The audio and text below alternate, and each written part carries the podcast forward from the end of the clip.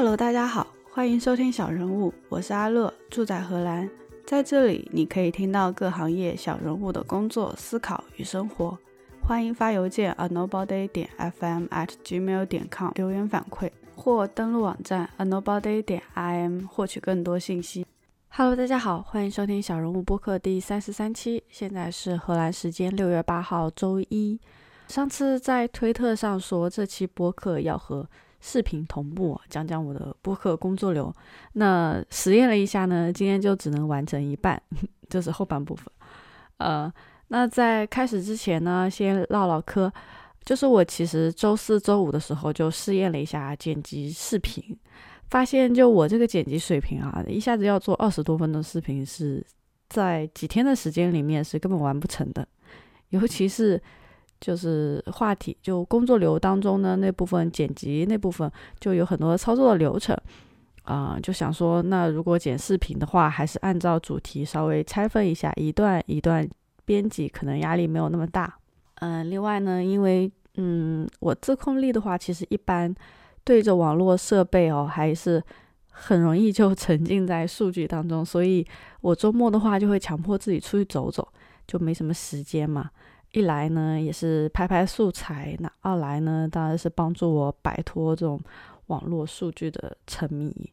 我上周就有跑到阿姆斯特丹森林骑行，然后这周去周易的新家帮忙装家具。虽然都很累啊，很辛苦，但还是蛮开心的。就至少觉得说自己的世界不是只有屏幕了。另外也同步一下荷兰的疫情现状吧，就是六月起的话，餐厅、商店、博物馆、电影院就开始营业了。只是说呢，就要保持一点五米的社交距离。然后公交、地铁的话是必须戴口罩，不然要罚款。很多店里的口罩也有在卖，上次也去买了五十个，三十七欧。嗯。那我们楼下的 brunch 呢，是有把椅子哦，都分散的很，摆到了人行道和马路上面。虽然就不会有人选择在那个位置吃饭啊，但是就一点五米政府要求的距离嘛。然后，而且就是政府也说是可以用这种公共空间的，所以就是嗯，一个店一个店铺突然好像扩张了好几倍，用餐的人的话就占了一半不到吧。还有就是小刘说，就六月以前，啊，餐馆还没有开门的时候呢，啊，邻居们十点都还是很热闹，就在家里的露台上啊，邀请朋友一起喝酒闲聊啊。然后自从六月之后呢，就这个十点左右啊，都漆黑一团。为什么呢？因为都在店里还没有回家。嗯。不过还有一个比较担心的就是解封的当天呢，阿姆斯特丹的水坝广场就有一场五千人的反歧视游行啊，嗯，人很多，就病毒专家也有说可能会导致再一次的传播，所以接下来还是要小心一点出行，戴好口罩。哦，对了，还有就是最近嘉宾还蛮告急的，就好像没有更多访谈了，希望。来自各行各业的朋友们自荐或者推荐，或者听完这期节目想要尝试录播课的，也可以跟我联络啊。或者你有什么想要了解的内容，想在我们播客中聊的，在听众群或者发邮件给我都可以。那我们还是开始今天的节目吧。那就从我现在录制的状态展开。那第一部分就是讲录制过程中的注意事项。嗯，第二部分是录制之后的剪辑和发布，第三部分就再回到开头讲一下主题拟定的过程，包括说联络嘉宾、发邀请，然后写脚本之类的。那我觉得听播客的大多数对录播客这个过程可能比较好奇。或者说，就自己要怎么开始一个博客？那今天就是分享一下我自己的工作流。那我们的节目其实主要还是两类，一类就是像现在啊我这样 solo 的状态，还有一个就是访谈，还有一个我比较想达到的就是和朋友闲聊的过程，就是我们的 Never on Time Hotpot。因为跟朋友聊天可能会比较有默契的感觉。那所以在整个工作流的话，根据不同的节目的类型，其实还是有一定的区分的。呃，剪辑的话是没有太大的区分，那我也会做个说明。那首先就是第一个环节，录制。录制最重要的就是安静的环境。那像我们的小公寓的话，客厅那边的窗户是临马路的，有一条大马路，车来车往的，非常非常吵，而且还经常会有救护车，因为那边有一个医院，呼啸而过就很吵。所以我都是到这边卧室席地而坐，我就铺了一块小地毯，嗯，那后面只要不装修啊，没有大风啊，然后这个窗子关起来。这个窗子关起来的话，就还是非常安静。呃，今天的天气不太好，外面有下雨。那平常的话，这边阳光会洒下来，然后还蛮舒服的。那如果是和嘉宾远程连线的话，我发邀请的时候会附一个录音的 tip，在这个 tip 上也有特别强调的，就是要注意环境的安静。那在开始录制之前，我也会再次强调 tip 上的内容，比如说讲话的时候如果有噪音，就可以暂停一下。那可能会有人觉得播客嘛，反正后期会剪辑啊、降噪啊，吵的话或者有噪音的话，就再来一次啊。那确实是这样子，但其实也不完全是这样子，因为其实聊天还是一种思维的迸发嘛。有的时候聊到兴头上是注意不到周围的声音的，就有遇到过这样的情况。那一旦被打断啊，或者重新叙述一次的话，就也没有刚刚蹦出来的时候的那种味道了。另外呢，如果环境非常嘈杂，要很努力才能听清楚人声的这样子的播客节目的话，我觉得就失去了它作为背景音的作用。因为大多数嗯，其实就是因为手不方便，大家才会去听播客这样一件事情。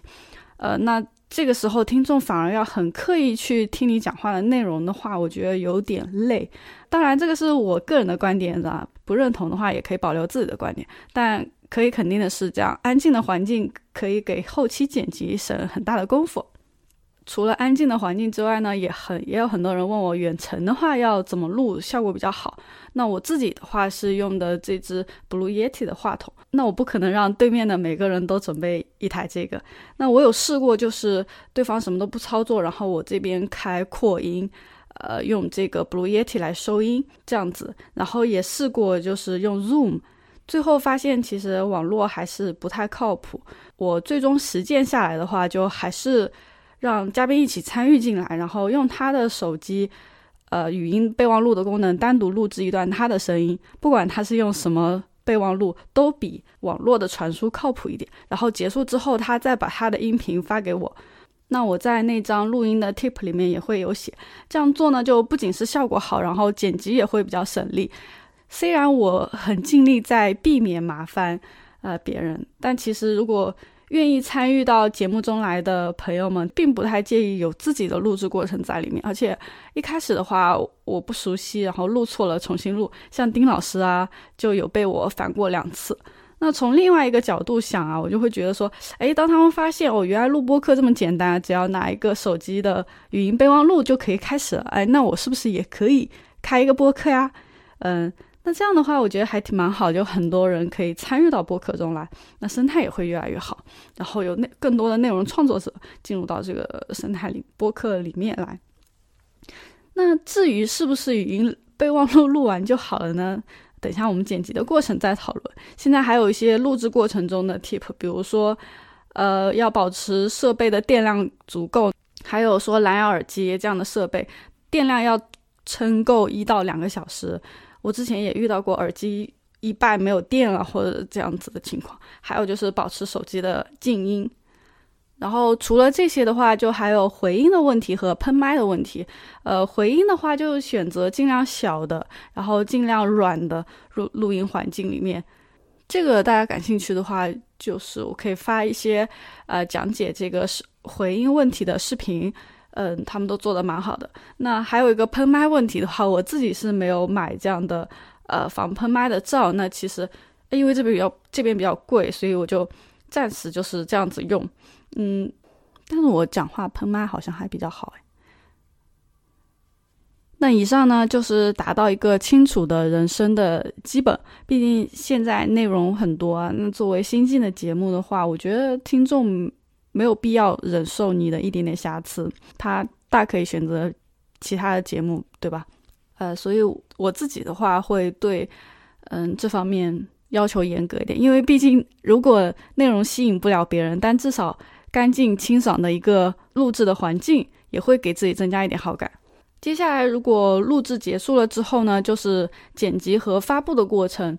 呃，那录音结束之后，我会收集录音的原文件，然后进行后续的剪辑和发布。先用 Audacity 这个免费的软件进行降噪。呃，像我的话，平常讲话好像声音会比较小，那我会把它的音量增大一些，调整一下。那降噪的过程的话，就是选中一段噪音作为 sample，然后对整一段做一个削减的操作。基本处理好了之后呢，就保存到文件夹。我是以期数加人名加日期的格式保存一份原文件。然后这一期的每个音轨都按照这个处理好之后呢，再导入到 GarageBand 里面剪辑。导入了之后，就是我剪辑的过程的话，是宁可多剪也不不少剪，留下的都是精华，剪掉了可能也是有很多有意思的东西能。呃，非常能体现个人特色的。总之，就两个小时，最后剪成四十五分钟也是有可能的。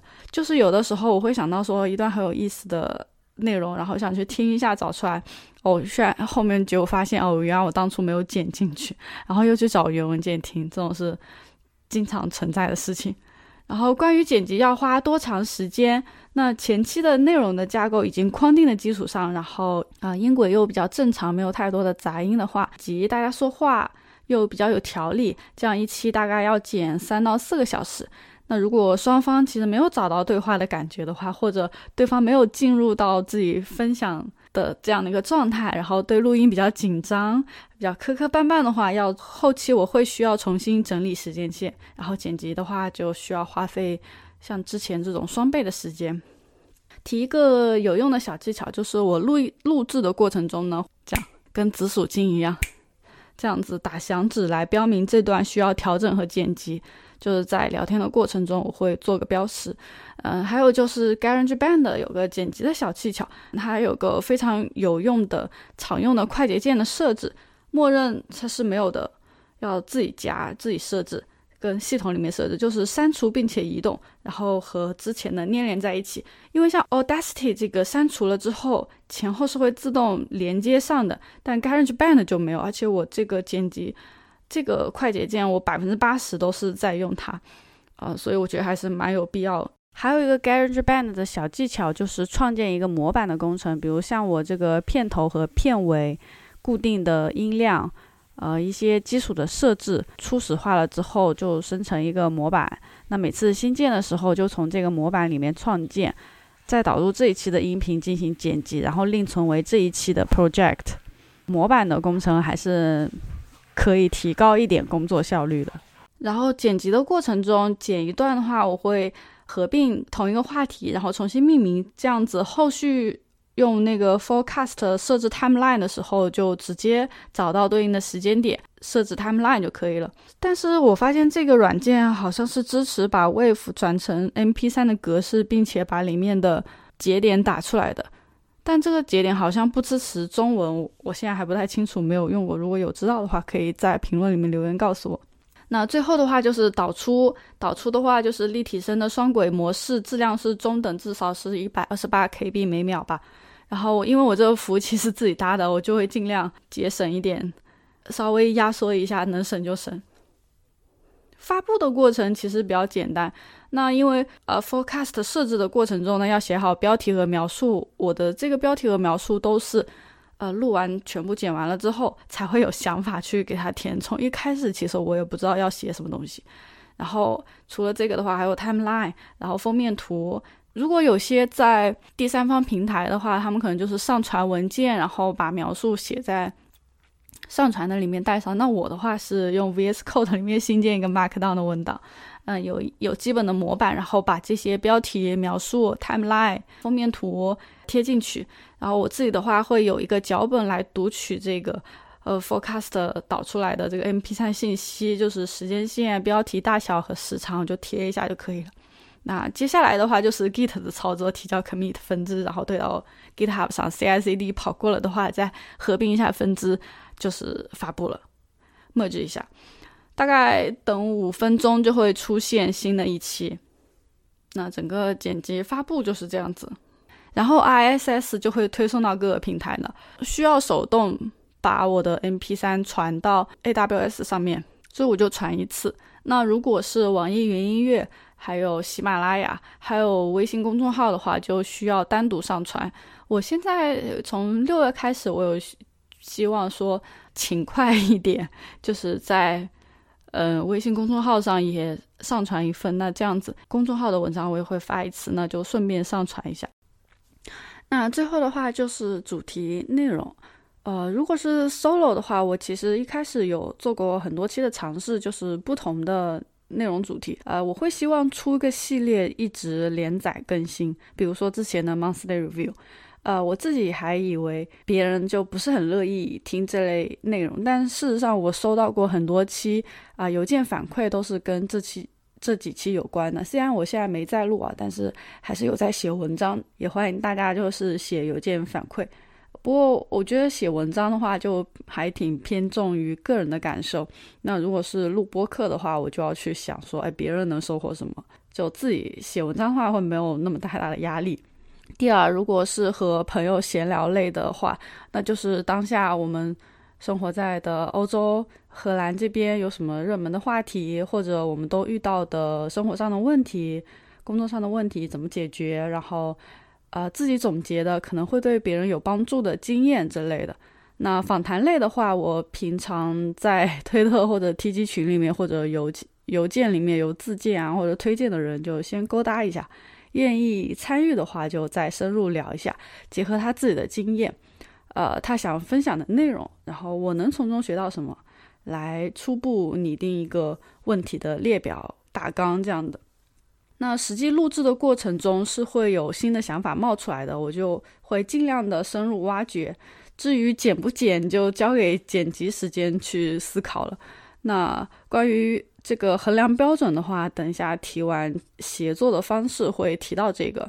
嗯，协作的方式的话，就我会用 Notion 或者 Google Doc 进行同步的协作啊。我推荐是用 Notion，毕竟就我的脚本都在上面。像跟 Limi 那一期就很和谐，完全都在 Notion 上搞定了前期的问题，然后他回答整理的几个点，呃，Notion 上也可以约开人的时间，还有后期音频的共享。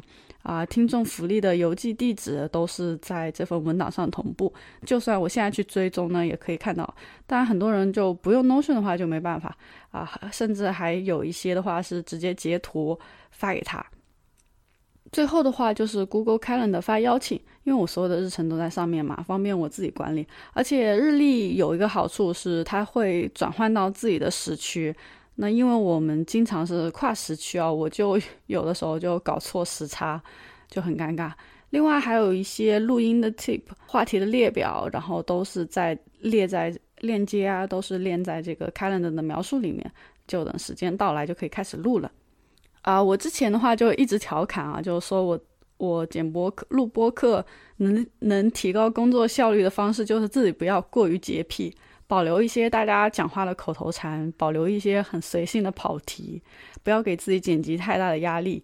但是最近听过少数派旗下那个一派 Podcast 的 Nick 和杨一的那期聊播客的节目，就说到说，对于刚接触到播客，然后用耳朵开始收听资讯的新听众来说，主播和朋友们坐在沙发边闲聊的这种。扯淡的节目有足够的底气吸引到这个新的群体吗？嗯，对，包括我之前看的罗素的《幸福之路》，给我最大的感受就是要把焦点从自我上挪开，把性质投向外界，比如说呃世界的现状啊、大自然啊、知识啊，甚至是感兴趣的个体。其实想一想，你的体验对你来说很重要。但每个人自己生活中的糟心事都忙不过来，真的会关心你的情绪吗？所以我觉得，对于个人体验啊、分享啊，写日记留给自己就好了。那要把日记公布出来的话，就一定要考虑到的是，别人能从中收获什么？是一二三这些经验，还是四五六这些呃社会现象？或者可以让别人开怀大笑，暂时忘记现实生活中的烦恼，或者就带大家看世界、长知识等等。当然，这些是我从内容创作者的角度出发，包括我现在做视频也一直思考这个问题。就举个例子，上一期讲荷兰永居入籍的申请条件的视频，其实我自己对这类移民不是很感兴趣，因为我时间也还早，只是知道个大概。但是因为经常遇到大家问这个问题，然后我才去查官网，中文的公众号，呃，也也参照起来一起看啊。然后但是去官网查到的信息我才讲，如果没有考证的话，我也不敢多说，就宁可少说，也不要乱讲，就是。然后另外我考虑到未来我可能也会遇到这个问题，所以这个时间花下去的话，对我和对听众都是有帮助的，也是值得的。那相比于技术的话，我觉得首先是要有这类对别人有帮助的内容，能产生价值的内容。技术只是帮助自己去更高效的完成。嗯，我觉得这也是我现在乐在其中的原因吧。最后还是一样，就希望我这期播客工作流对啊想要做播客的人有个帮助，然后有一些灵感，也给听播客的朋友们呢有一个了解。就经常说。呃，剪播客很花时间，到底花时间在哪里？那还有一些推荐的内容的话，会放在 show notes 里面，大家感兴趣的话可以查阅。那这期节目就这样子啊，祝大家今天过得开心，拜拜。那今天就这样子喽，下次再聊。最后感谢收听小人物，喜欢记得订阅、收藏、分享。有思考和感悟，欢迎发邮件告诉我们，a nobody 点 fm at gmail 点 com。别忘了登录网站 a nobody 点 im 查阅更多相关信息。